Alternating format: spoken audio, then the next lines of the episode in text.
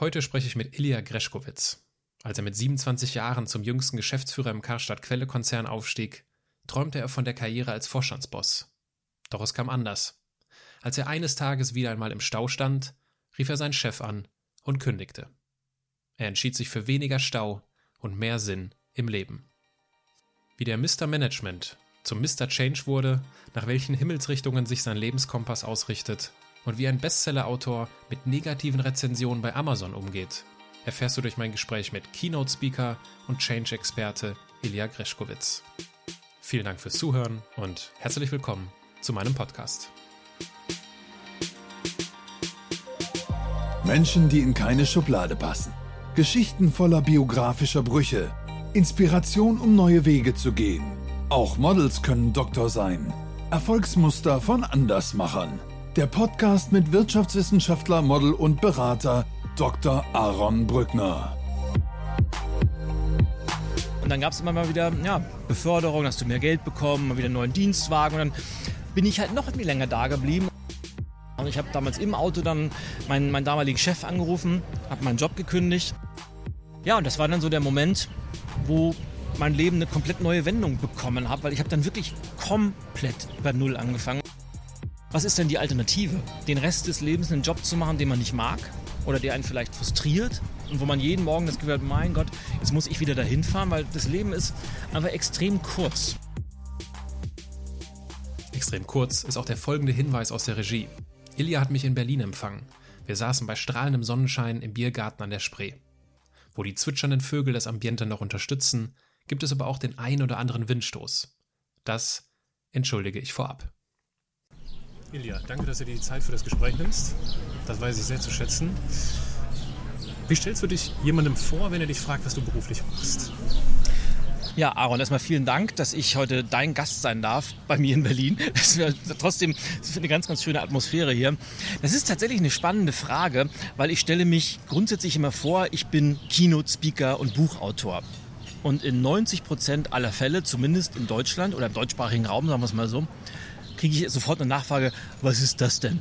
Also Buchautor wissen die meisten natürlich, aber Keynote-Speaker, da können die wenigsten mit anfangen. Und da muss ich natürlich immer ein bisschen was erklären und sage dann immer, ich halte Vorträge in Unternehmen und Organisationen und unterstütze die dabei, Veränderungen zu nutzen, um ja, neue Märkte zu erschließen und in diesen Zeiten des Wandels langfristig erfolgreich zu sein.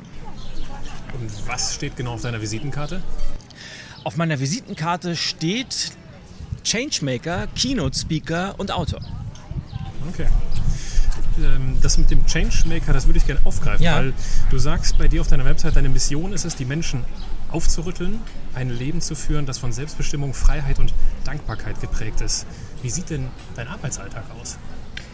Oh, sehr, sehr unterschiedlich. Ich habe natürlich gewisse Routinen, die immer wieder auftauchen. Da gehören natürlich, ähm, nehmen wir mal das, das Thema Vorträge halten, gehört natürlich die Vorbereitung dazu, mich auf den individuellen Kunden einzustellen, Vorgespräche zu führen, dann natürlich die, die detaillierte Vorbereitung einer, einer Keynote oder eines Vortrags und auch die Nachbearbeitung, das sind halt immer gleiche Dinge. Aber ansonsten ist mein Alltag einfach sehr, sehr zwar strukturiert, aber nicht sehr planbar.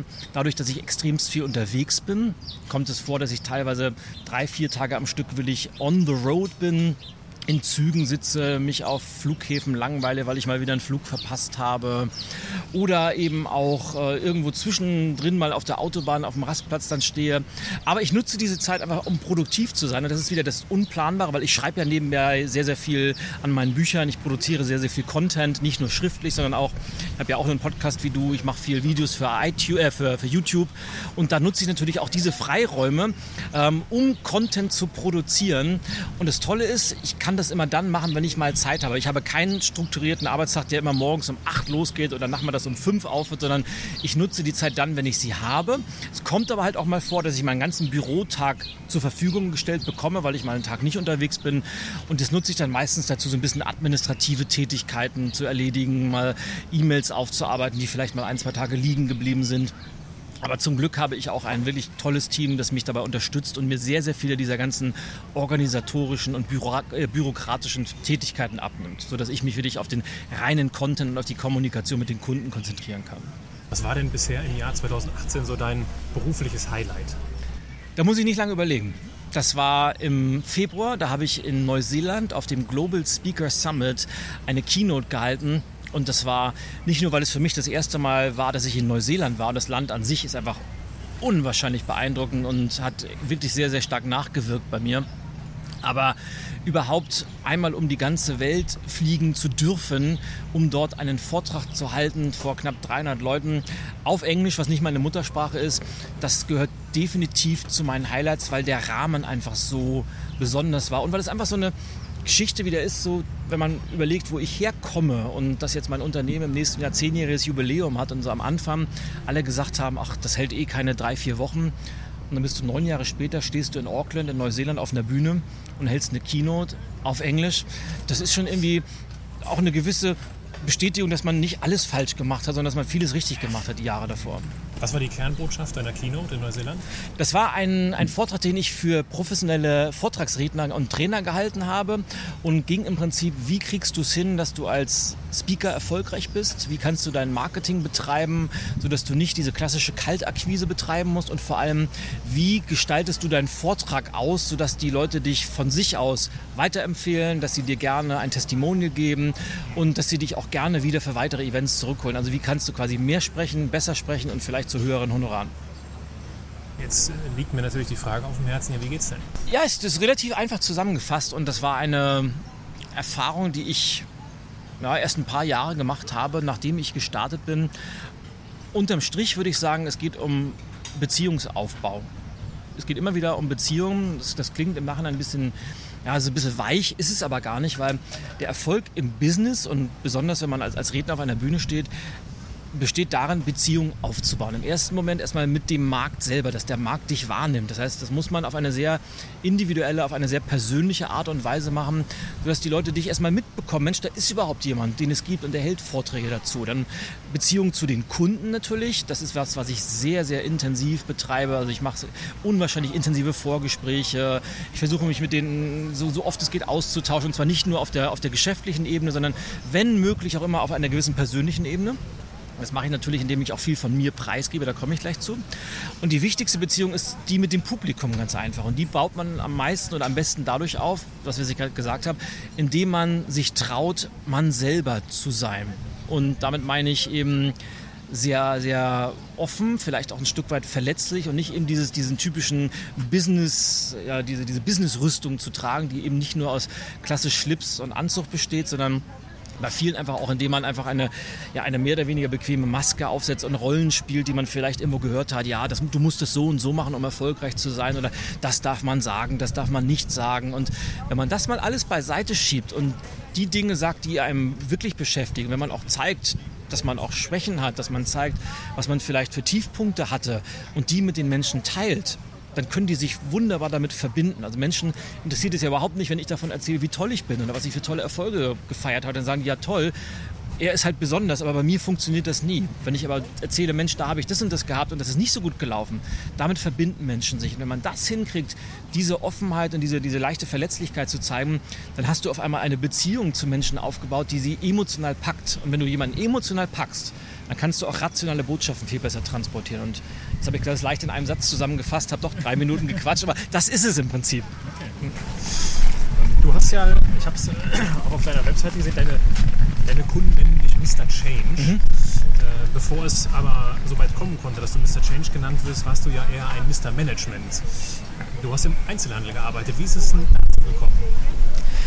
Ganz klassisch. Äh, ich bin ja in einer Generation aufgewachsen, wo ich ja viel von meinen Eltern, also ich bin ja diese klassische Generation, ich weiß gar nicht, ob das noch Generation X ist, also ich habe noch die Zeit ohne Internet erlebt, ich habe noch die Zeit ohne Handys erlebt und ich kenne auch die Zeit heute, wo, wo ich einfach multimedial unwahrscheinlich unterwegs bin, aber ich bin noch aufgewachsen, wo meine Eltern mir immer diesen Rat mitgeben, Junge, sei fleißig in der Schule, dann machst du irgendwie ein Studium und dann nichts wie ab irgendwie Großkonzern, Managementposition, dann Karriere machen bis zur Rente halt. Und naja, und ich habe halt nach, dem, nach der Schule, nach dem Abitur nicht so wirklich gewusst, was willst du mal anfangen mit meinem Leben. Aber ich dachte, ja, Geld verdienen wäre nicht schlecht, studierst du BWL. Das war so mein erster Gedanke. Ich wusste nicht, was mich da erwartet, aber kannte so ein paar, die haben das auch gemacht. Und ehe ich mich versah, studierte ich BWL, stellte fest, ja, war jetzt nicht so mein Traumstudium, aber ein paar Sachen waren doch ganz interessant. Also dieses Thema Wirtschaft hat mich schon immer interessiert. Und ich habe dann während des Studiums ich war kein guter Student, muss man dazu sagen. Ähm, ich habe unheimlich tolle Nebenjobs gehabt. Ich habe zum Schluss wirklich mehr gearbeitet, als dass ich im, im Hörsaal war. Und ich habe tolle Jobs gehabt. Also ich war Dolmetscher für ein texanisches Unternehmen, wo ich mehr oder weniger der Personal Assistant des, des Bauleiters war. Das war in Hamburg. Die haben da eine Förderbandanlage für ein großes Speditionsunternehmen gebaut. Ich habe mit nigerianischen Unternehmen habe ich so Touren durch Mecklenburg-Vorpommern gemacht, wo die sich Kiesgruben angeguckt haben und gepanzerte Limousinen gekauft haben. Ich habe Businesspläne für Startups geschrieben. Ich war so eine Art Business Development Manager für ein Unternehmen, das mit indischen Programmierern in Deutschland gearbeitet hat. Das war gerade die Zeit des neuen Marktes damals und all diese Dinge, die ich gemacht habe oder all die Unternehmen mit oder für die ich gearbeitet habe, die haben mir alle Jobs angeboten. Und habe ich mich dann gesagt, ja, sollst du machen, sollst du es nicht machen? Und mein Vater hat damals gesagt, nix, das ist ja alles brotlose Kunst. Schlag dir das mal aus dem Kopf, du machst einen vernünftigen Job. Ja, dann habe ich gedacht, wenn der das sagt, dann wird das wohl schon irgendwie stimmen. Und dann habe ich mich ganz klassisch beworben und habe irgendwo, ich glaube, es war ich weiß nicht, ob es Internet war oder ob es in einer Zeit, Printzeitschrift war damals, gelesen, Karstadt sucht Nachwuchsgeschäftsführer. Und ich gesagt, wow, das ist ja cool, weil du musst dir vorstellen, ich komme aus einer kleinen Stadt namens Lübeck, damals noch 250.000 Einwohner, also mittlere, mittlere bis etwas größere Kleinstadt, sehr beschaulich auf jeden Fall, aber da war das so, da gab es eine große Fußgängerzone und da war der, der Karstadt am Ende der Fußgängerzone, da war der Karstadt-Geschäftsführer wirklich so der, der, zweitwichtigste Mann nach dem Bürgermeister. Das war so die Zeit. Da ich, wow, das ist ja cool. Dann habe ich mich da beworben, Assessment Center. Und ich mich versah, hatte ich auf einmal ein Jobangebot von Karstadt und habe dann auch natürlich auch zugesagt. Und ja, dann war ich irgendwann mit 27 Jahren, damals der wirklich jüngste Geschäftsführer Deutschlands im Karstadt-Quelle-Konzern damals noch. Und ja, und dann begann eine rasante Achterbahnfahrt durch die Höhen und Tiefen des Einzelhandels, weil ich fing an bei Karstadt, da hatte Karstadt noch 180 Filialen, über 50 Sporthäuser. Ja, Quelle gehörte noch dazu, Starbucks gehörte dazu, Runners Point gehörte dazu. Was es nicht alles für Unternehmen gab, die zu dem Condor, äh, alles, nee, was Condor? Thomas Cook gehörte damals dazu. Und naja, dann begann so dieser, diese große Karstadt-Krise, die auch in den Medien riesengroß war. Und um nur mal einen Vergleich zu nennen, als ich dann gegangen bin, 2008, gab es noch 77 Filialen. Karstadt Quelle hieß Akandor mittlerweile. Mittelhoff war nicht mehr Vorstandsvorsitzender. Ähm, Starbucks wurde abgestoßen, Thomas Cook wurde abgestoßen, der Quelle-Katalog war auch längst von der Bildfläche verschwunden, war auch mal Marktführer in Deutschland. Und ja, und Karstadt war in einer, einer Riesenkrise und dazwischen habe ich so unglaublich viele Veränderungen miterlebt, äh, intern wie extern. Ich habe gefühlt acht Vorstandsvorsitzende erlebt. Ich habe tolle Umbauten machen dürfen, aber ich habe auch zwei Filialen schließen müssen, inklusive Sozialplan und dann Menschen mitteilen, dass der Job am seidenen Faden hängt und ja, eigentlich auch mein Job hing sieben Jahre am seidenen Faden und das hat schon sehr geprägt. Und so interessant der Einzelhandel war, in der Zeit habe ich so meine Liebe für dieses Thema Change und Veränderung entdeckt. Mhm. Bevor wir auf dein äh, Herzensthema, die Veränderung, noch mhm. weiter zu sprechen kommen, wenn du so auf, deine, auf deinen Ausbildungsweg blickst, ja. was würdest du heute anders machen? Ja, das ist eine Frage, mit der ich mich sehr, sehr oft beschäftige, weil ich gerade im Moment auch sehr viel auf Studentenveranstaltungen unterwegs bin, also viel auf Studenten-Summits spreche und auf, auf, viel mit jungen Entrepreneuren. Und die fragen mich natürlich auch mal, was willst du heute anders machen? Und das ist schon spannend, auf welche Idee ich da komme, weil im Nachhinein würde ich heute wahrscheinlich sagen, ich würde nicht mehr studieren. Weil de facto musste ich mich nach meinem Studium, ich habe Schwerpunkt Marketing gehabt und Organisationstheorie, was mir eigentlich perfekt geholfen hätte, aber ich musste mich komplett neu anlernen, weil ich festgestellt habe, sämtliche Inhalte, die wir im Studium behandelt haben, waren nicht wirklich praxisrelevant. Das heißt, im Nachhinein würde ich sagen, hm, studieren würde ich wahrscheinlich nicht mehr heute. Jetzt kommt aber der entscheidende Punkt, weil man sagt ja so schön, man lebt das Leben vorwärts, aber verstehen tut man es rückwärts. Mhm, genau. Und ich bin mir ziemlich sicher, dass ich heute nicht da wäre, wo ich bin, wenn ich nicht studiert hätte. Weil natürlich lernt man im Studium auch sehr, sehr gut dieses ganze abstrakte Denken und sich Aufgabenstellungen aus einer ganz, ganz anderen Perspektive zu nähern und hat natürlich auch gerade beim Berufseinstieg ganz, ganz andere Chancen, als wenn ich jetzt nur eine Lehre gemacht hätte oder vielleicht mich mit 18 mein eigenes Unternehmen gegründet hätte und wäre wahrscheinlich auch nicht bei Karstadt gelandet in der Position, wenn ich nicht studiert hätte. Das heißt, ich bin mir nicht so sicher im unterm Strich würde ich wahrscheinlich alles genauso machen wie heute, auch wenn ich mir wünschen würde, dass die Inhalte des Studiums andere wären. Vielleicht möchte ich das so beantworten. Jetzt ist der Einzelhandel, in dem du ja viele Jahre tätig warst, ein sehr hartes Geschäft. Ja. Konkurrenz ist groß, die Margen sind klein. Womit hattest du denn persönlich gesehen die größten Schwierigkeiten in deiner Zeit als Manager im Einzelhandel? Zwei Sachen. Zum einen will das mal die, die externen Geschichten nennen, dass der Einzelhandel damals massivst, wirklich massiven Veränderungen unterlegen war. Ich habe gerade gesagt, Karstadt hatte damals, das ist jetzt ein sehr Karstadt-spezifisches Problem, aber hatte damals in, in, so kurzer Zeit so viele Wechsel im Vorstand, in der Führung und jedes Mal eine komplett neue Strategie, dass wir wirklich alle halbe Jahr einen kompletten radikalen Kurswechsel vorgenommen haben, dass es wirklich schwer gemacht hat, mal am Stück kontinuierlich eine Strategie am Standort zu verfolgen. Und ich war insgesamt für zehn Standorte über, ganzen, über das ganze Bundesgebiet verteilt verantwortlich zum Schluss in Berlin, wo ich, wo ich ja heute immer noch lebe. Das war so von außen und von, von der Innensicht glaube ich, dass es am Anfang so war, dass ich ja mit, mit 27 fing ich an und ich hatte ja 0,0 Praxiserfahrung und kam in meine erste Filiale und meine Führungsmannschaft, würde ich mal schätzen, waren im Schnitt zwischen 45 und Anfang 60. Alles ganz gestandene Einzelhandelshasen, schon ganz, ganz lange dabei. Die waren so, denen konnte man nichts vormachen. Das heißt, da war meine größte Herausforderung am Anfang, mich erstmal zu beweisen, nach dem Motto, da kommt jetzt irgendein so Grünspan von der Uni was, und der erzählt uns jetzt mal, wie das funktioniert hier. Das, das, da musste ich also reinwachsen, habe aber relativ schnell begriffen, entweder ich erarbeite mir diesen Respekt als junge Führungskraft oder ich werde grandios scheitern. Die, die fressen mich mit Haut und Haaren auf. Und das war so die, die Herausforderung der, der ersten, sollen wir mal sagen, ein, zwei Jahre. Und dann war es wirklich der permanente Kampf gegen dieses Damoklesschwert, das immer über uns war und wo wir nicht exakt wussten, wird der Standort, an dem wir gerade arbeiten, wird es den in einem halben Jahr, wird es den im, im Jahr überhaupt noch geben? Und in diesen Zeiten, wo keiner genau wusste, wo geht es hin und der Arbeitsplatz ist in Gefahr, da trotzdem Ergebnisse am Standort zu produzieren und die Menschen zu motivieren und mitzunehmen, das war, glaube ich, meine größte Herausforderung über die gesamte Zeit gesehen. Gab es denn dann so einen Moment, wo du dir diesen Respekt erarbeitet hattest, wo du so gemerkt hast, so jetzt sitze ich mit euch auf Augenhöhe an einem Tisch? Na, ich denke schon. Das ging auf, auf mehreren Ebenen und viel, viel, ich habe ja vorhin was zum Thema Beziehungen gesagt und ich glaube, ganz, ganz viel auch Führung findet über persönliche Beziehungen statt. Und man muss sich Respekt manchmal auf die unterschiedlichsten Art und Weisen erarbeiten. Und ich, das werde ich nie vergessen. In meiner ersten Filiale, von der ich gerade erzählt habe, gab es zur Weihnachtsfeier immer ein Ritual.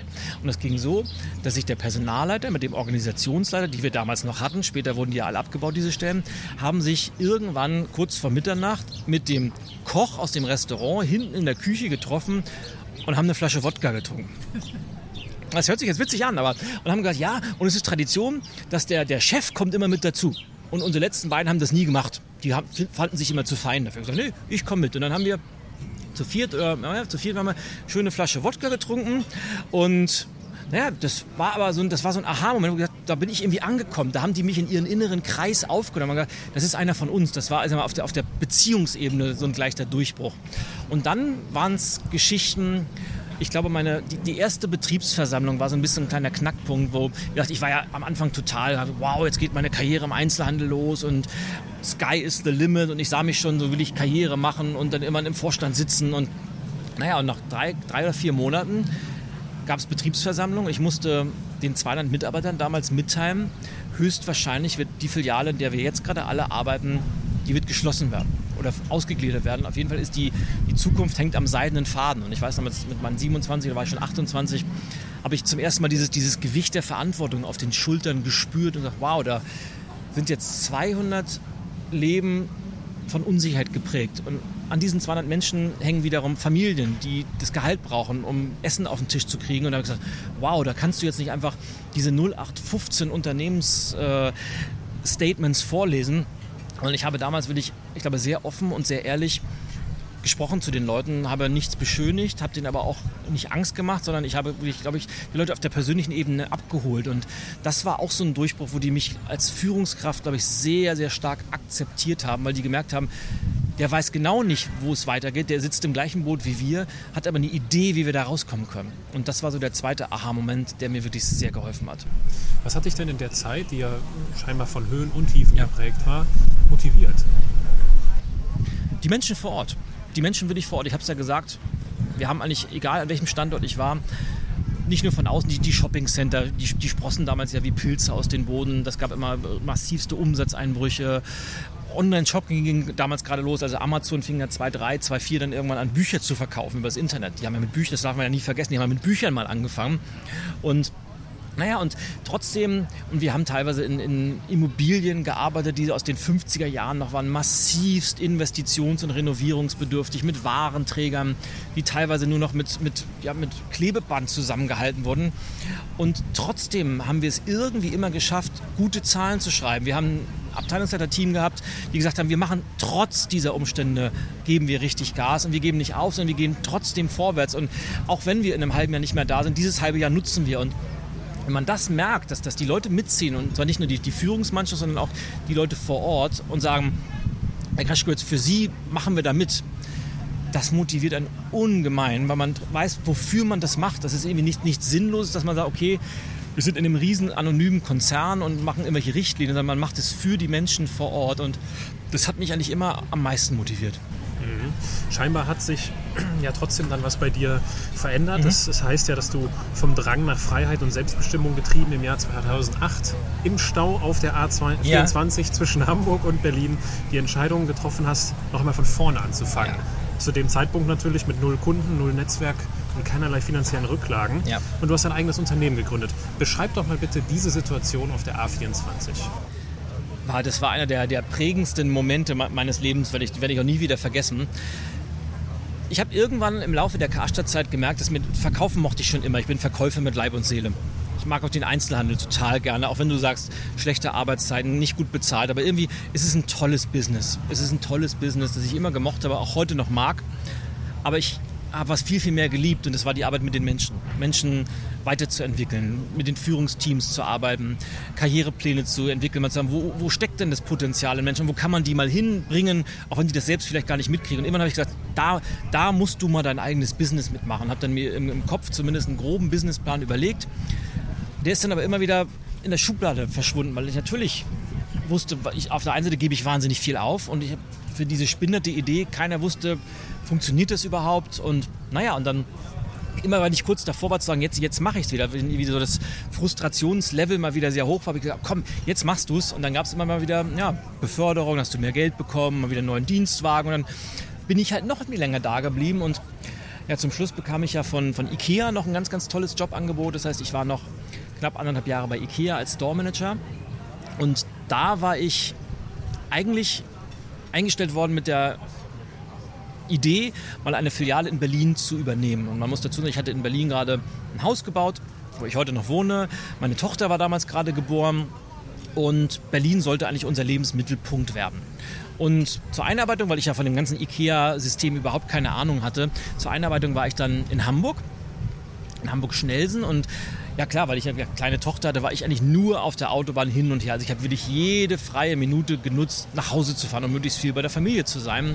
Und immer wenn ich dann mal wieder morgens losgefahren bin, dann hat sich meine Tochter oft so an mein Bein geklammert und gesagt, Papa, musst du schon wieder losfahren? Das hat mir irgendwie, es war eine, eine wirklich belastende, also die Arbeit hat mir Spaß gemacht, aber es war eine sehr belastende Zeit für mich, auch auf der persönlichen, familiären Ebene.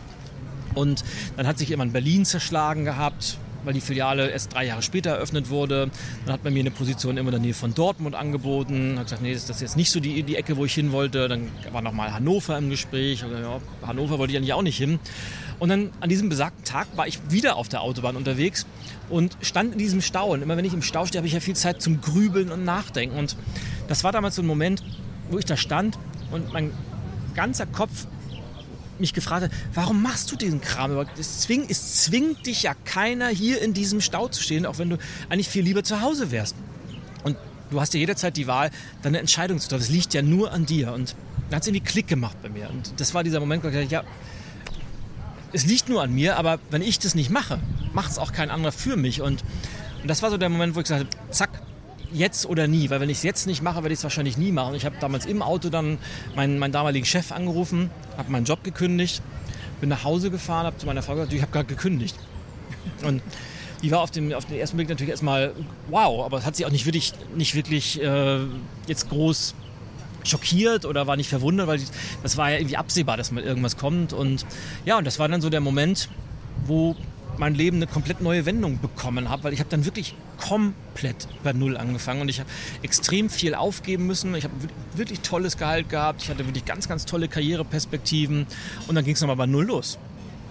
Und das war schon eine tolle, spannende Zeit, die auch extrem prägend war, die ich aber auch auf keinen Fall missen möchte. Wer hat dir von dem Schritt, also ich kann mir vorstellen, dass wenn du dann im familiären Kreis das erzählt hast, dass viele gesagt haben, bist du noch zu retten? Ich vermute, das gab's. Ja. Äh, wie bist du damit umgegangen, wenn Leute an dir gezweifelt haben? Ich kann dir sagen, es haben mir so ziemlich alle abgeraten davon. Alle Ausnahme meine Frau. Die hat gesagt, wenn du das wirklich machen willst, dann mach das. Alle anderen haben gesagt, wie kann man das machen? So, so einen tollen, sicheren Job aufgeben für so eine spinnerte Idee. Ich habe es ja am Eingang gesagt, das wird ja sowieso maximal drei, vier Monate, dann wirst du dich schon wieder umgucken. Also das habe ich vor allem aus, so, aus meinem etwas erweiterten Bekanntenkreis oft gehört natürlich von alten Kollegen, die haben sowieso gesagt, die haben mich äh, für völlig verrückt gehalten, für völlig verrückt. Und ja, ich glaube, meine, meine, meine Eltern waren auch nicht wirklich begeistert, einfach weil die überhaupt keine Idee hatten, was ich vorhabe. Die kommen ja aus dieser ganz klassischen Lebensweise und glaube, meine Mutter weiß heute manchmal noch nicht, was ich mache. Die weiß mittlerweile, dass ich ganz gut mache, aber sie weiß nicht wirklich, was genau ich da mache. Und naja, und das war schon nicht so einfach. Es hat mir aber auch damals geholfen, natürlich den, den, diese Transformation zu schaffen, aus ein, in ein neues Umfeld hineinzuwachsen. Weil wenn ich mal vergleiche, mein Umfeld heute zu dem von damals, das hat sich schon radikal verändert einfach. Und ich glaube, es ist einfach, wenn man selbst als Mensch wächst, muss man auch mal, dann wächst das Umfeld entweder mit oder auch nicht. Und in dem Fall habe ich mich einfach von vielen Leuten äh, wirklich auch getrennt damals, die, die, mir reinreden wollten. Und die wenigen, die, die mir Mut zugesprochen haben und die gesagt haben, du packst das schon und mir Tipps gegeben haben, für die bin ich natürlich auch sehr, sehr dankbar. Die sind aber auch heute noch in meinem Umfeld. Wovor hast du am meisten Angst? Am meisten hatte ich Angst, und das ist, glaube ich, der Hauptmotivator, dass es dann doch nicht so gekommen ist. Am meisten hatte ich Angst, dass ich meine Tochter nicht vernünftig ernähren und aufwachsen lassen kann. Weil die war damals zwei und ich habe mich schon am Anfang gefragt, ist das jetzt wirklich nur so ein Ego-Ding oder hast du gerade eine Midlife-Crisis, weil ich war da so 33, 34 und äh, machst du das einfach nur für mich? Und ich habe gesagt, nee, das machst du nicht nur für mich. Und weil ich wusste, wenn ich jetzt nicht am Anfang Gas gebe und will ich auch zügig Geld verdiene, dann hat dieses kleine Mädchen nichts zu essen, dann kann die nicht so aufwachsen, wie ich sie gerne aufwachsen lassen würde. Und das war schon ein extremer Motivationsschub am Anfang, auch für dich Gas zu geben und, und mich reinzuhängen. Und ja, und ich bin aber auch relativ schnell rausgekommen, weil das ist ja diese berühmte Frage, die ich ganz, ganz oft auch mit jungen Gründern habe. Plan A oder ist es sinnvoll, einen Plan B zu haben? Und natürlich, wenn man so auf großen Bühnen die ganzen Motivationsgurus, ja, du brauchst Plan A und wer einen Plan B hat, der hat die Möglichkeit des Scheiterns gleich mit drin. Und naja, das klingt natürlich gut, aber ich glaube, es ist einfach aus der Praxis gesehen durchaus sinnvoll, einen Plan B, also eine Alternative in der Hinterhand zu haben. Und ich habe mich damals gefragt, was ist das Schlimmste, was jetzt passieren kann? Also ich habe das jetzt gemacht, was ist das Schlimmste, was passieren kann? Und ich habe gesagt, okay, das wirklich aller, aller, aller Schlimmste ist, dass wirklich kein Mensch hat Interesse an meiner Dienstleistung, keiner bucht mich und nach einem halben Jahr stelle ich fest, das ist ein totaler Flop gewesen. Und da habe ich mal, okay, falls das so kommen sollte, was mache ich denn dann? Und dann habe ich gesagt, okay, wenn das wirklich so kommt, könnte ich mich A, auch ganz, ganz einfach, dann bewerbe ich mich entweder wieder bei einem Einzelhandelsunternehmen, die würden mich mit Kuss annehmen. Ich war wirklich immer noch jung. Ich habe eine wirklich tolle Karriere hinter mir. Also kann, wenn ich eine Position unter anfangen muss, auch kein Problem. Wenn das nicht klappen soll, ich könnte auch immer noch kellnern. Ich habe so viele Talente. Ich werde immer irgendwie in der Lage sein, Geld reinzuholen. Das hat mir eine unheimliche innere Sicherheit gegeben und mich will ich auch dann aber auch mit Vollgas auf diesen Plan A konzentrieren lassen. Hm. Wie bist du denn dann vorgegangen? Also, was war dein Produkt oder deine Dienstleistung? Wie, hast du, wie bist du an Kunden herangekommen? Was hast du gemacht? Na, ich habe den klassischen Fehler begangen. Ich würde mal sagen, vielleicht war es auch so ein bisschen der, der Spiegel von diesem Freiheitsdrang, weil ich war endlich war ich frei und endlich konnte ich entscheiden für mich und endlich konnte ich das machen, was ich cool fand und endlich war ich nicht mehr in diesem, diesen Zwängen von dem Konzern und naja, und dann habe ich halt die ersten drei Jahre hatte ich so einen ganz, ganz klassischen Unternehmer-Bauchladen, den ganz, ganz viele Unternehmer kennen, vielleicht auch viele, die gerade anfangen. Ich habe alles gemacht. Ich habe wirklich alles gemacht, was ich so machen ließ. Und ich hatte, ich hatte so eine Idee im Kopf und ich habe damals Coachings angeboten. Ich habe Trainings gemacht, ich habe Seminare angeboten, ich habe Unternehmensberatung gemacht und zwar auch zu den unterschiedlichsten Themen. Also Marketing, ich, na, als Geschäftsführer, ich war ja so ein Generalist. Ich konnte alles ganz gut, aber nicht wirklich Spezialist gewesen. Und ich habe dann zum Thema Marketing was gemacht und Führung und äh, Vertrieb und, und was nicht alles. Und das fand ich so toll, weil ich konnte alles mal ausprobieren. Aber so nach, nach zwei Jahren habe ich irgendwann festgestellt, das, das lief ganz okay. Lief jetzt nicht wirklich Bombe gut, lief auch nicht schlecht, aber es, es dümpelte irgendwann so dahin. Und irgendwann habe ich festgestellt, wenn, wenn du nicht irgendwann mal diesen Bauchladen zur Seite schiebst und dich wirklich fokussierst auf was, dann wirst du auch die nächsten wahrscheinlich fünf bis zehn Jahre so vor mich dahin kräpeln. Das wollte ich nie, weil ich bin ja ein sehr, sehr durchaus strategischer Unternehmer. Und dann habe ich immer angefangen, mich zu fokussieren, thematisch, vertriebstechnisch. Aber am Anfang, wie bin ich an Kunden gekommen? Extrem, ich habe extrem viel gearbeitet. Ich glaube, Fleiß war schon immer so ein Erfolgsgeheimnis von mir. Ich habe halt alle Kontakte, die ich hatte, angezapft. Ich war auf Netzwerkveranstaltungen, ich war sehr im, Internet aktiv, online sehr, sehr viel gemacht und habe natürlich jede Gelegenheit genutzt, irgendwo auf einer Bühne zu stehen, um, die, um mein Gesicht einfach rauszubringen. Und das hat mir am Anfang sehr geholfen, hat mir auch die ersten Aufträge gebracht. Und äh, wo kam die Glaubwürdigkeit für die ganzen unterschiedlichen Themen her? Die Glaubwürdigkeit kommt, kam und kommt auch heute noch. Glücklicherweise, und jetzt immer wieder, was würdest du anders machen? kommt aus meiner Expertise, aus meiner Einzelhandelszeit. Also ich habe wirklich acht Jahre mit insgesamt elf unterschiedlichen Standorten, die ich betreuen durfte. Und das waren ja teilweise große Mittel, vergleichbar mit großen mittelständischen Unternehmen. Zum Schluss, meine letzte Karstadt-Position war bei Wertheim am Kurfürstendamm, jetzt Karstadt. Da hatten wir insgesamt, ich glaube, 500 Mitarbeiter, ein Führungsteam von 25 Leuten und einen Jahresumsatz von, ich glaube, damals so 85 Millionen. Das heißt, das ist, das ist ja schon eine Hausnummer. Ja? Und und das heißt, egal worüber ich gesprochen habe, das war also nichts, was man ja oftmals in dieser Branche hat. Das hat sich jemand angelesen oder woanders gehört und hat das dann einfach weitererzählt. Das heißt, ich habe halt schon immer auf meinen Erfahrungsschatz zurückgreifen können und alles, worüber ich rede, auch heute noch, habe ich selbst erlebt und die Leute wissen, aha, der, was wir gerade fühlen, der weiß, wie sich das anfühlt und was wir gerade durchmachen, kennt der auch und das hilft mir natürlich in der Glaubwürdigkeit unwahrscheinlich gut. Mhm. Gab es denn so einen Moment, in dem du realisiert hast, äh, ja, so wie ich mir das vorgestellt habe, klappt das? Ja, es gab, nee, das glaube ich keinen, es gab keinen besonderen Aha-Moment, aber es kam irgendwann die Zeit, wie gesagt, ich würde mal sagen, so die ersten drei Jahre war einfach so ein bisschen eine Ausprobierphase. Dann kam die massive Entscheidung der Fokussierung, mich also wirklich auf dieses Thema Vortragsredner, Keynote-Speaker zu fokussieren, wo ich wirklich gemerkt habe, das, das ist das, was ich am aller, allerliebsten mache. Und mich auch thematisch wirklich festzulegen auf dieses Thema Change, auf das Thema Veränderung, weil ich herausgefunden habe, das ist irgendwie der rote Faden meines Lebens. Und dann waren die, die folgenden zwei bis drei Jahre waren wirklich extrem harte Arbeit, mich zu positionieren. Dann ging die, die Zeit los, wo ich angefangen habe, meine Bücher wirklich sehr, sehr systematisch und strategisch zu veröffentlichen. Und so nach zwei, drei Jahren habe ich irgendwann gemerkt, wow, jetzt ist diese Zeit, wo du wirklich so, so extrem viel machen musst, ist so langsam vorbei und die Empfehlungen kommen rein und du wirst viel von sich, von dich, von alleine angefragt. Die Leute finden dich über, über Google und über YouTube und ich will nicht sagen, dass es dann immer von alleine lief, aber es wurde viel, viel einfacher. Da hatte dieser Ball hatte so ein bisschen Fahrt aufgenommen und so ein bisschen Momentum, sagt man ja dazu. Und das war so eine Phase, wo ich gesagt wow, das zahlt sich ja alles aus, was du gemacht hast. Und es war vielleicht kein Moment, aber es war so eine Phase, wo ich gesagt wow, wenn du das jetzt so weitermachst, dann ist es genau so, habe ich mir das mal vorgestellt. Aber es hat durchaus mal so fünf, sechs Jahre hat das schon gedauert. Würdest du dich als erfolgreichen Menschen bezeichnen? Ja, würde ich, weil ich aber auch meine sehr eigene Erfolgsdefinition habe. Die da wäre? Meine Erf äh, Definition von Erfolg ist ein Selbst von Selbstbestimmung und Freiheit geführtes Leben zu führen. Da kannst du einen dicken Haken dran machen. Da kann ich einen ganz dicken Haken dran machen. Jetzt ist ja das Leben in Selbstbestimmung und Freiheit sicherlich bestehend aus verschiedenen Zutaten. Mhm. Welche Zutat gibt es denn in deinem Leben, erster Linie dafür verantwortlich ist, dass du nach dieser Definition erfolgreich bist? Ich will es mal so sagen, ich habe so eine Art Unternehmenskompass im Laufe der Jahre für mich entwickelt. Das nenne ich meine vier unverhandelbaren Grundprinzipien, an denen ich eigentlich alle Business-Entscheidungen ausrichte. Und die Selbstbestimmung ist auch dabei. Also im Prinzip sind es sind vier Werte, die für mich extrem wichtig sind. Das erste ist die Selbstbestimmung. Also ich, ich muss in meinem Business selbstbestimmt handeln können. Wenn ich feststelle, dass das geht nicht, dann, dann werde ich, dann, das kann ich auf Dauer nicht machen.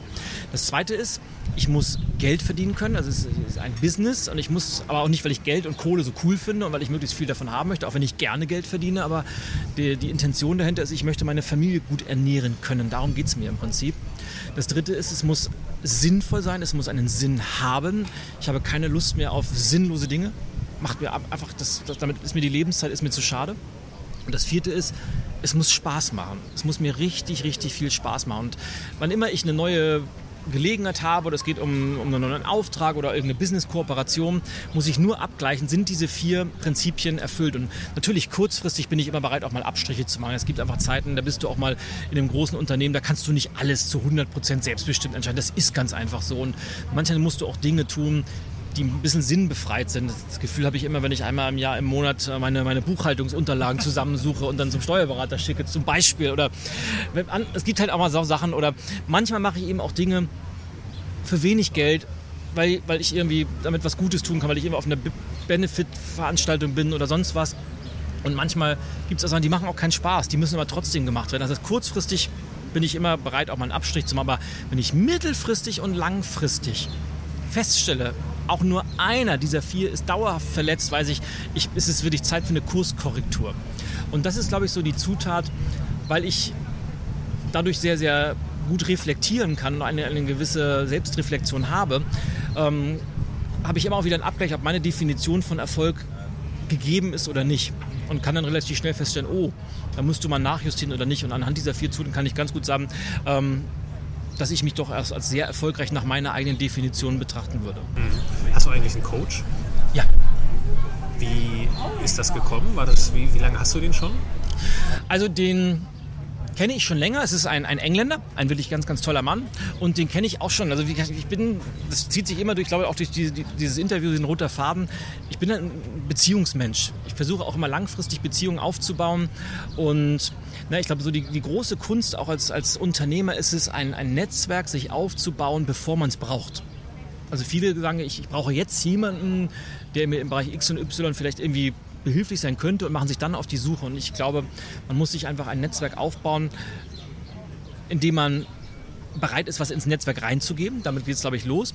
Und wenn man das dann hat, dann, dann kommen viele Sachen auf den Punkt. Und den, den kann ich eigentlich schon lange. Und seit diesem Jahr arbeiten wir sehr intensiv zusammen mit dem setze ich mich meistens einmal im, im Monat persönlich zusammen habe ich immer einen, guten, einen Grund nach London zu fliegen. Und ja, ansonsten machen wir viel über, über Zoom-Calls und der ist hauptsächlich mein, mein, mein Speaking-Coach, weil er auch ein erfolgreicher, sehr, sehr erfahrener Redner ist. Also wir, wir arbeiten sehr, sehr viel an meinen, an meinen Vorträgen, aber einfach ein unheimlich erfahrener Unternehmer, der mir auch die, die unterschiedlichsten Tipps und Tricks und Erfahrungen mitteilen kann. Und was mir wahnsinnig wichtig ist, der ist da, wo ich mal hin will. Und das finde ich immer das, das Allerwichtigste, dass man sich genau guckt, mit wem umgibt man sich so und, und haben die Leute auch wirklich konkrete Ergebnisse nachzuweisen. Das ist mir ganz, ganz wichtig und es muss natürlich auf der, auf der persönlichen Ebene stimmen. Und es ist für mich wahnsinnig wertvoll, sich zwar auf Augenhöhe zu unterhalten, aber mit jemandem, der eigentlich, egal was ich für ein Thema gerade habe, da auch schon durchgegangen. Also das hilft mir einfach unheimlich und lässt mich wachsen, weil der mich natürlich auch auf eine ganz, ganz andere Art und Weise fordern kann, als das äh, vielleicht Kollegen könnten oder sowas. Was natürlich auch wichtig ist, dass man sich mit denen regelmäßig austauscht. Braucht jeder Mensch einen Coach? Ich denke ja. Wenn er, wenn er clever ist, sollte sich jeder Mensch einen Coach holen. Das Witzige, was ich immer wieder feststelle, und ich habe ja auch eine ganze Menge Coaching-Kunden, von außen betrachtet sind es immer diejenigen, die vermeintlich super erfolgreich sind, die sich einen Coach holen, weil die sagen, ich will noch besser werden. Die, von denen ich von außen so ein bisschen das Gefühl habe, die könnten gut einen Coach gebrauchen, die haben eher so das Selbstverständnis, wozu brauche ich denn Coach? Was soll, mir der, was soll der mir schon noch beibringen? Ich glaube, ein guter Coach ist dafür notwendig, so diese blinden Flecken bei uns zu erkennen kann sehr, sehr gut von außen mal Gedanken strukturieren und kann vor allem auch mal so ein bisschen den Finger in die Wunde legen, auf die bestimmten Lernaufgaben, die wir alle so haben, wenn wir uns auf diesem Weg des Lebens befinden. Und natürlich wächst man mit den Aufgaben und hat auch immer wieder naja, neue Herausforderungen, denen wir uns stellen müssen. Und wenn man das alles nur immer alleine macht, finde ich das relativ schwer. Und wenn man dann jemanden hat, der wirklich weiß, wie man das macht. Und es gibt natürlich auch gute und schlechte Coaches. Aber ein guter Coach ist einfach unwahrscheinlich in der Lage, Menschen bei diesen Wachstumsschritten zu helfen und vielleicht diese Wachstumsschritte etwas schneller werden zu lassen, ohne dass man sie überspringen könnte. Ich habe mal einen, äh, einen Vortrag von Bishop T.D. Jakes gehört, mhm. einer der profiliertesten ja. Speaker aus Amerika. Äh, und der stand vor seinen ganzen Pastoren, das ist halt ein Prediger aus mhm. Amerika und äh, hat dann die Analogie in diesem Zusammenhang zum Sport gezogen und hat gesagt, äh, selbst die erfolgreichsten und talentiertesten Spitzensportler haben natürlich einen Coach. Das ist eine Selbstverständlichkeit im Sport. Und er sprach dann von Michael Phelps und hat gesagt, der hat auch einen Coach. Und der Coach kann nicht schneller schwimmen und kann nicht besser schwimmen, aber er hat jemanden, der von außen auf die Bahnen schaut, die er schwimmt. Und äh, ich fand diese Analogie einfach super, weil es ist doch sehr unklug zu sagen, nein, ich, ich, habe das nicht nötig, ich brauche das nicht, wenn selbst Michael Phelps einen Coach hat. Ja, es ist, die, sämtliche Sportler haben alle einen Coach und ich wage die Behauptung, je erfolgreicher die Sportler sind, nehmen wir ruhig mal andere, Tiger Woods fällt mir ein oder Roger Federer als Tennisspieler fällt mir ein. Ähm, die haben alle nicht nur Coach, sondern die haben die Besten der Besten, weil sie wissen, ich befinde mich auf einem Weltklasse-Niveau, aber ich will noch mehr. Und um das zu schaffen, hole ich mir auch einen Weltklasse-Coach. Das gleiche gilt aber auch für die erfolgreichsten Unternehmer oder Vorstände, die ich so kenne. Auch da wage ich die Behauptung, je erfolgreicher, desto mehr sind die coachable, sagt man so schön auf, auf, ähm, auf Englisch. Ich weiß gar nicht, ob es da eine, eine, deutsche Übersetzung zu gibt. Also die haben die Bereitschaft, sich coachen zu lassen und auch darauf zu hören und Dinge umzusetzen und haben nicht eben äh, dieses, dieses, Gefühl, ich kann eh schon alles, was will man mir schon noch beibringen, weil dann, dann wächst man einfach nicht und wird auch nicht mehr besser, glaube ich. Aber das, ist, äh, das Erstaunliche ist es und das hat auch wieder was mit Erfolg dann wiederum zu tun. Viele sind dann aber auch nicht bereit, in sich und in gute Coaches zu investieren und sagen, ja, wozu soll ich das denn machen? Ich werde es nie vergessen, vor ein paar Monaten hatte ich mal die Anfrage einer jungen Dame, die mich fragte, äh, was dann so ein Coaching bei mir kosten würde. Ich habe so drei verschiedene Pakete, entweder einen ganzen Tag oder so 90 Tage oder auch ein ganzes Jahr. Und dann musste sie erstmal schlucken, weil das, glaube ich, über ihrem Budget war. Und da sage ich kein Problem, mach das doch so. Du meldest dich einfach wieder, wenn du dieses Investment dir leisten kannst. Worauf sie antwortete, nee, nee, nee, nee, weil wenn sie das Geld hätte, um sich mich als Coach leisten zu können, dann bräuchte sie ja keinen Coach mehr. Und das ist einfach so ein, ein, ein Gedanke, den ich einfach nicht verstehe, weil es hat ganz, ganz viel, wer bereit ist, das gilt vor allem für Unternehmer, weil viele Unternehmer, die selbst den Anspruch haben, sich selbst oder die eigenen Dienstleistungen, die eigenen Produkte hochwertig zu verkaufen, sind oft selbst nicht bereit, andere hochwertig zu honorieren für sowas. Und da ist immer eine Diskrepanz. Und ich kann immer nur sagen, ich habe ein, ein, wirklich hohes Budget, das lege ich jedes Jahr am Jahresanfang für eigene Weiterbildung zur Seite. Da gehört auch das Coaching mit dazu, aber auch die, die Teilnahme an Fortbildungen und, und, Reisen, weil einfach, wenn man heutzutage stehen bleibt, und ich glaube, für mich gilt das ganz besonders, weil ich mich mit diesem Thema Change und Wandel beschäftige, weil ich, wenn ich da fünf Jahre am Stück das Gleiche machen würde, dann, dann fehlt auch die gewisse Glaubwürdigkeit einfach. Aber man muss, egal was man für eine Position hat, egal ob es jetzt, glaube ich, der Tischler ist oder ob es der ITler ist oder der Dienstleister, der als Unternehmensberater unterwegs ist. Man muss am Puls der Zeit bleiben und man muss sich weiterbilden, man muss wachsen, weil nur dann kann man, glaube ich, auch für die Kunden Hochleistung bieten. Äh, mhm.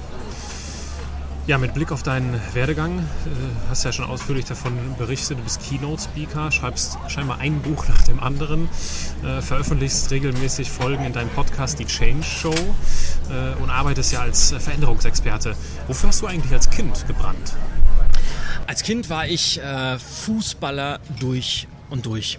Ich habe, glaube ich, mit fünf Jahren das erste Mal im Hamburger Volksparkstadion gesessen damals noch dieses große, zugige Volksparkstadion.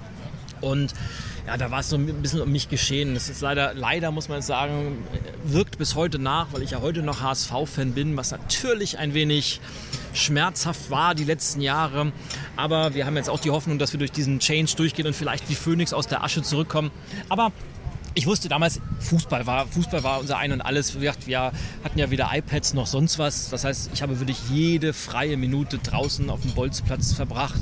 Wenn die, meine Kumpels keine Zeit haben, habe ich bei uns auf dem Garagenhof mit dem Fußball in die Garage gebolzt und nichts anderes gemacht. Ich mit, mit sechs Jahren habe ich angefangen, im Verein zu spielen. Und das ging so, ja, ich glaube, bis, bis Anfang 20 noch, bis dann irgendwann mein rechtes Knie ist heute ein einziges Ersatzteillager und Kreuzband gerissen, Meniskus zweimal durch. Und also das war dann irgendwie so das, das, das Ende meiner damals doch durch, durchaus hoffnungsvollen Karriere. Aber hättest du mich damals gefragt, was willst du werden, hätte ich gesagt, Fußballprofi. Was hat denn der Traum vom Fußballprofi mit deinem heutigen beruflichen Alltag gemeinsam? Ich glaube, es sind immer die gleichen Zutaten, die erfolgreich werden. Und wenn ich mir mal so Fußballprofis anschaue, dann würde ich durchaus behaupten, dass es die gleichen Zutaten sind, nämlich Klarheit, Fokus und Fleiß. Das ist, glaube ich, so was, was ich als sehr universell ansehe. Klarheit erstmal mit, was will ich denn überhaupt? Und wo drin bin ich gut? Was sich vielleicht auf den Fußballprofi übertragen lässt. Wo habe ich denn meine Stärke? Bin ich vielleicht guter Linksaußen oder bin ich eher so, der Libero gibt es ja nicht mehr, oder bin ich vielleicht eher der rechte Mann in der, in der Viererkette oder bin ich mehr so der Sechser oder das zu wissen und sich dann auch darauf zu konzentrieren. Und damit sind wir beim, beim Teil 2 Fokus und dann auch wirklich fokussiert dran zu bleiben und nicht, heute spiele ich mal links außen und beim nächsten Spiel lasse ich mich dann als rechter Verteidiger aufstellen und dann gehe ich mal ins Tor und weiß eigentlich gar nicht so wirklich und probiere alles aus. Der Fokus ist extrem wichtig und es ist, glaube ich, der Fleiß. Der Fleiß ist die Zutat, die die wirklich erfolgreichen von den nicht erfolgreichen unterscheidet. Auch wenn man mal gesagt, Erfolg ist eine sehr individuelle Geschichte, aber Fleiß ist essentiell, sowohl als Fußballprofi, weil es gibt genug, die Franz Beckenbauer mal als Ausnahme. Der, der war, glaube ich, einfach nur mördertalentiert, ohne irgendwas gemacht zu haben.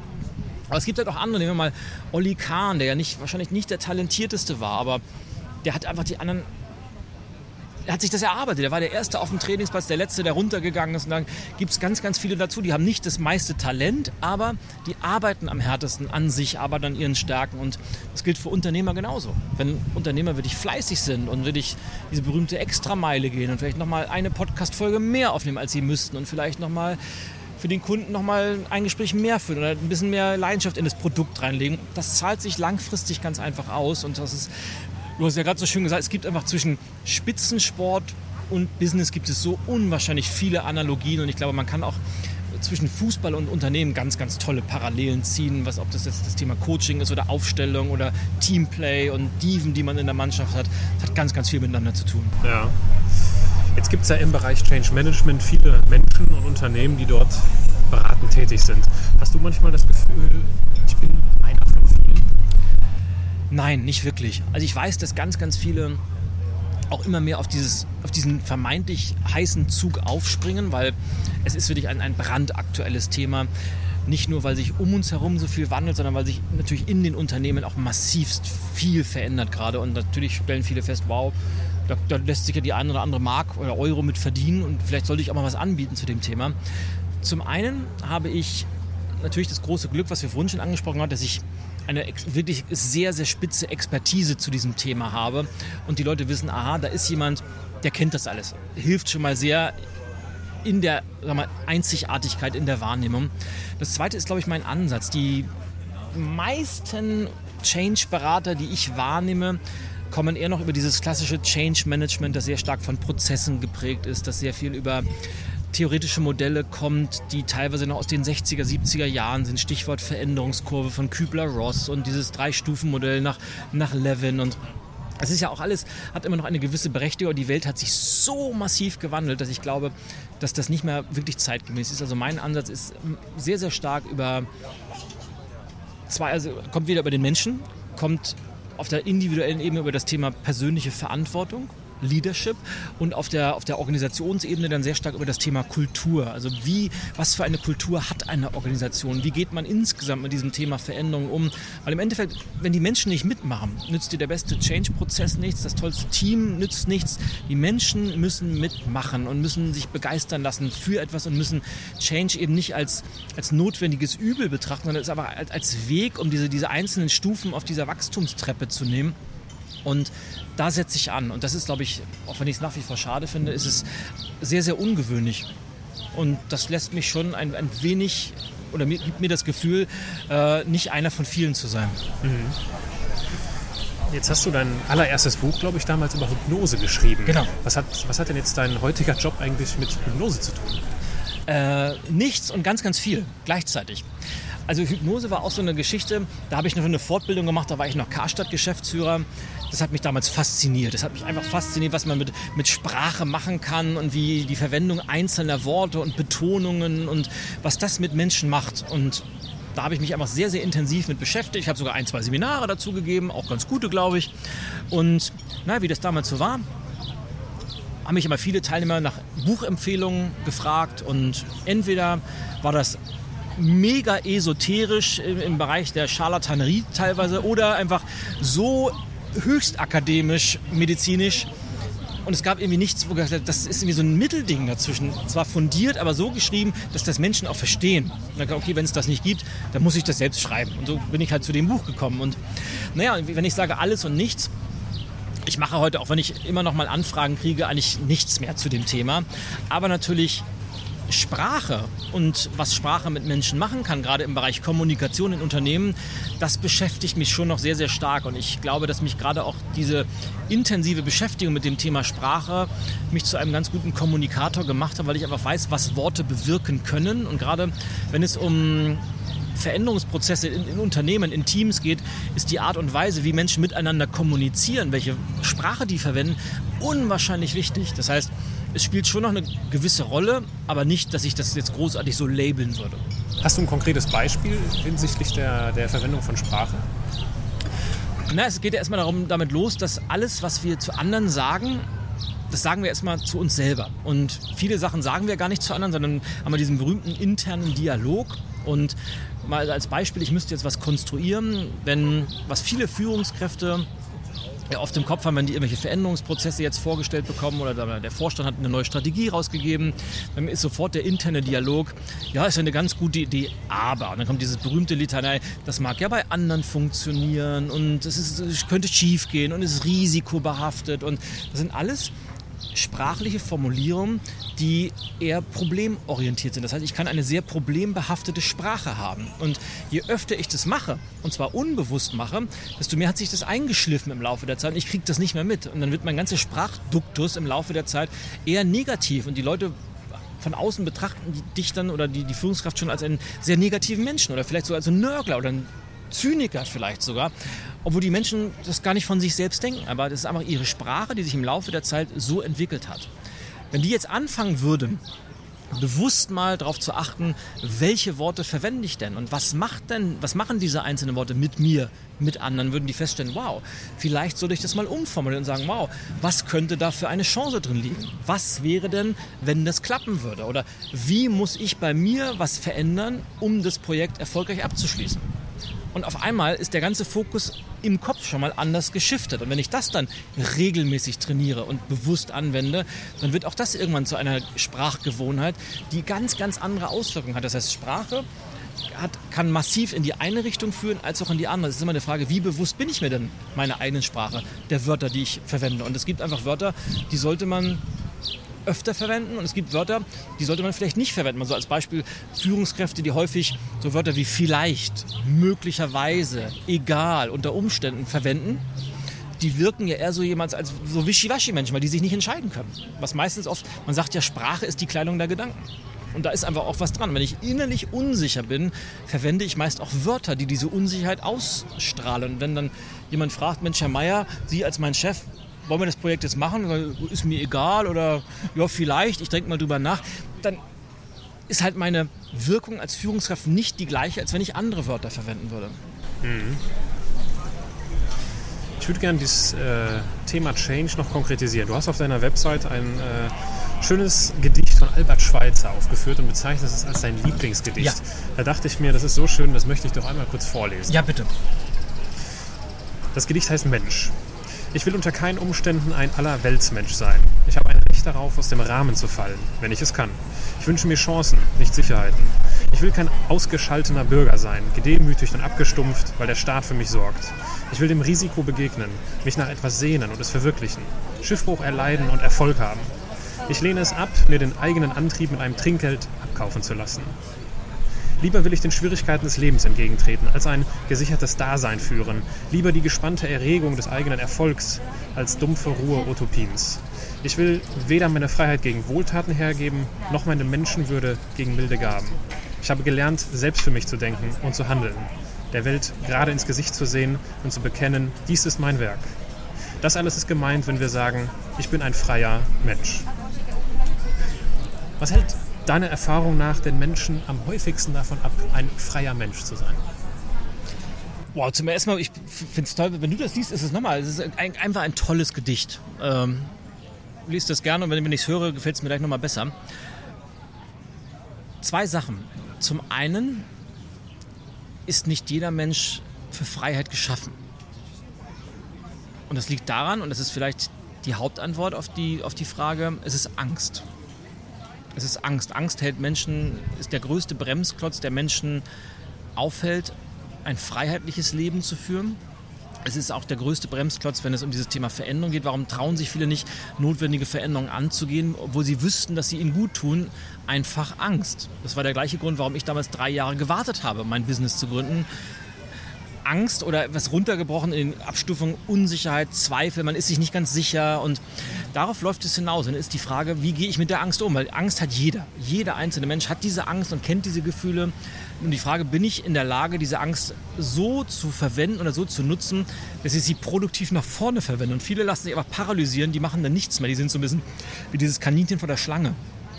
Und die wirklich erfolgreichen Menschen, die nutzen das produktiv, gehen nach vorne. Und Angst ist so der größte Bremsklotz, kann aber auch gleichzeitig der größte Motivator sein. Also diese Angst ist eine der, der tollsten Emotionen, die ich kenne und weil sie so viel auslösen kann einfach. Was würdest du denn jemandem empfehlen, der so ähnlich vielleicht wie du damals seinen Beruf satt hat und von vorne anfangen möchte? Von vorne anzufangen. Und das ist das, was ich an diesem Gedicht so toll finde, weil es sagt ja eins. Freiheit hat einen Preis. Und der Preis ist einfach ein, ein wahnsinnig intensives Leben.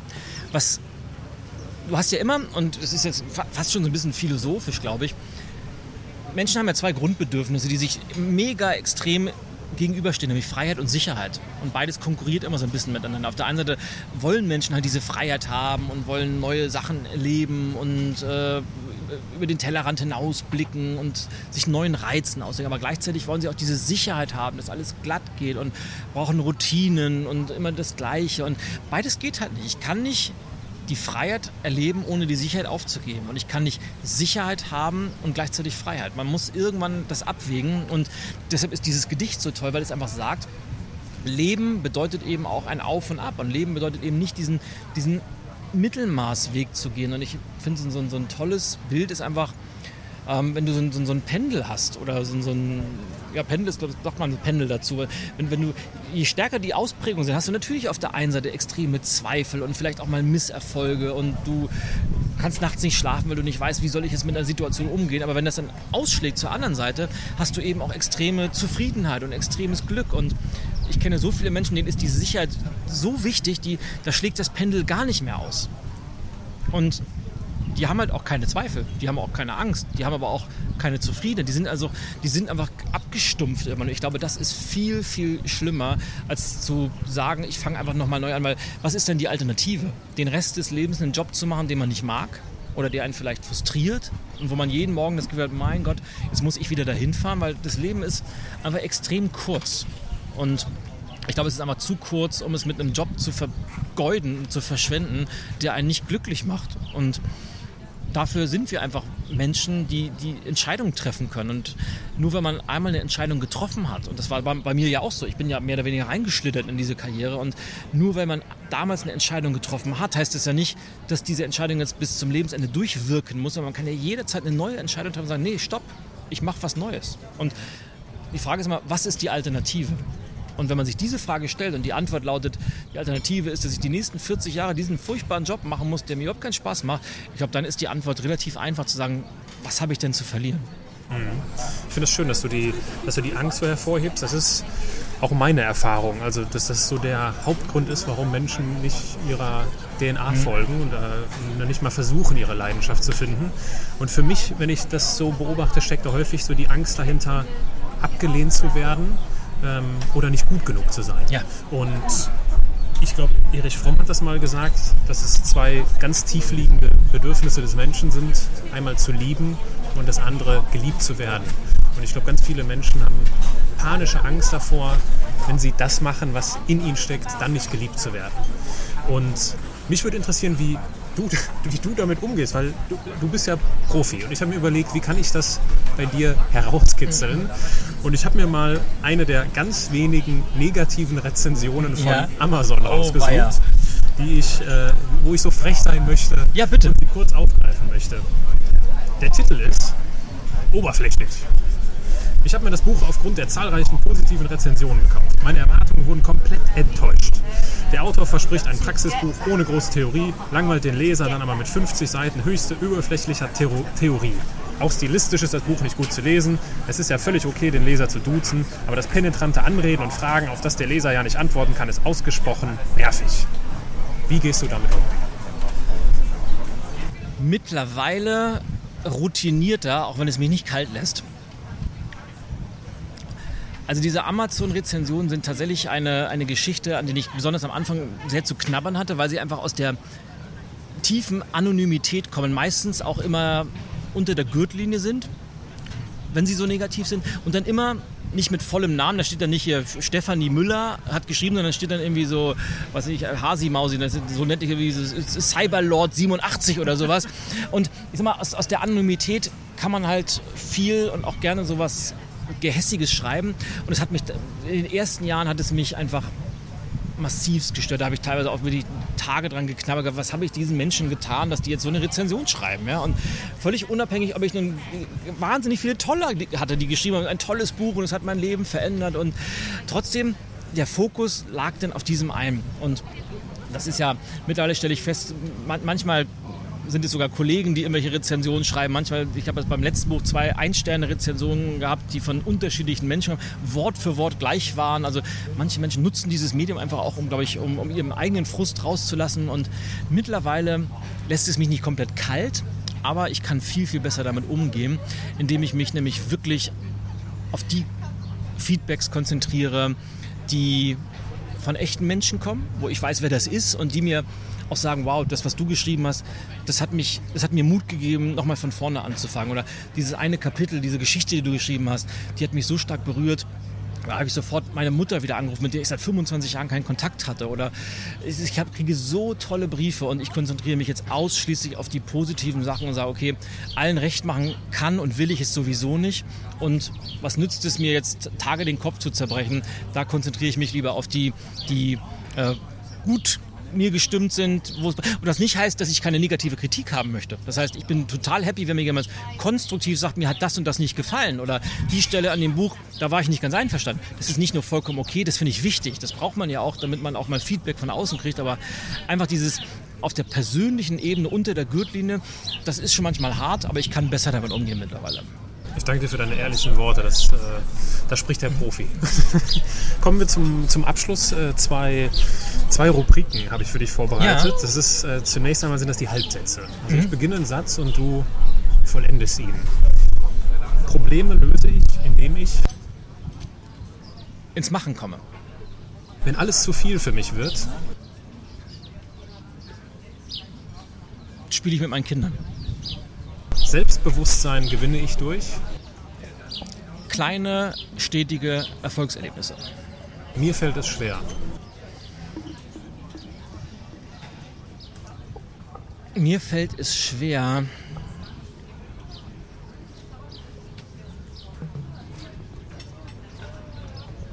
Du siehst an meinem Zögern, dass ich äh, mir fallen gerade mehrere Sachen ein. Ich muss mich jetzt auf.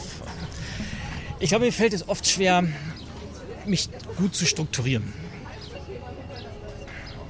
Kommen wir zur letzten Rubrik, das sind die Assoziationen. Jetzt wird es oh, noch kürzer. Cool. Ich, ich werfe dir einfach einen Begriff ja. zu und du kannst schauen, was du damit machst. Sehr cool. Lieblingsbuch. Atlas Shrugged von Ayn Rand. Leidenschaft. Golf. Motivation. Meine Kinder. Berlin. Coolste Stadt ever. Ilja, ich danke dir vielmals für dieses ehrliche und offene Gespräch in Berlin an der Spree. Ja. Im Sonnenschein, im Biergarten. Danke für deine Zeit. Lieber Aaron, vielen Dank, dass ich dein Gast sein durfte. Kennst du jemanden, der wie Ilja mit seinem Job im Stau steht? Oder kennst du eine Person, der es an Orientierung im Leben mangelt und die von Ilias vier Grundprinzipien profitieren könnte? Dann teile diesen Podcast und hilf einem anderen Menschen dabei, etwas anders zu machen. Wenn du meinen Podcast zu den Erfolgsmustern von Andersmachen unterstützen möchtest, gibt es zwei Möglichkeiten. Erstens eine positive Bewertung bei iTunes und zweitens die Empfehlung eines Andersmachers, den du kennst oder gerne einmal im Podcast hören würdest. Kontakt zu mir kannst du über die üblichen Kanäle aufnehmen, über meine Webseite, mein Xing oder LinkedIn-Profil oder bei Facebook und Instagram. Bis dahin wünsche ich dir eine produktive Woche. Dein Aaron.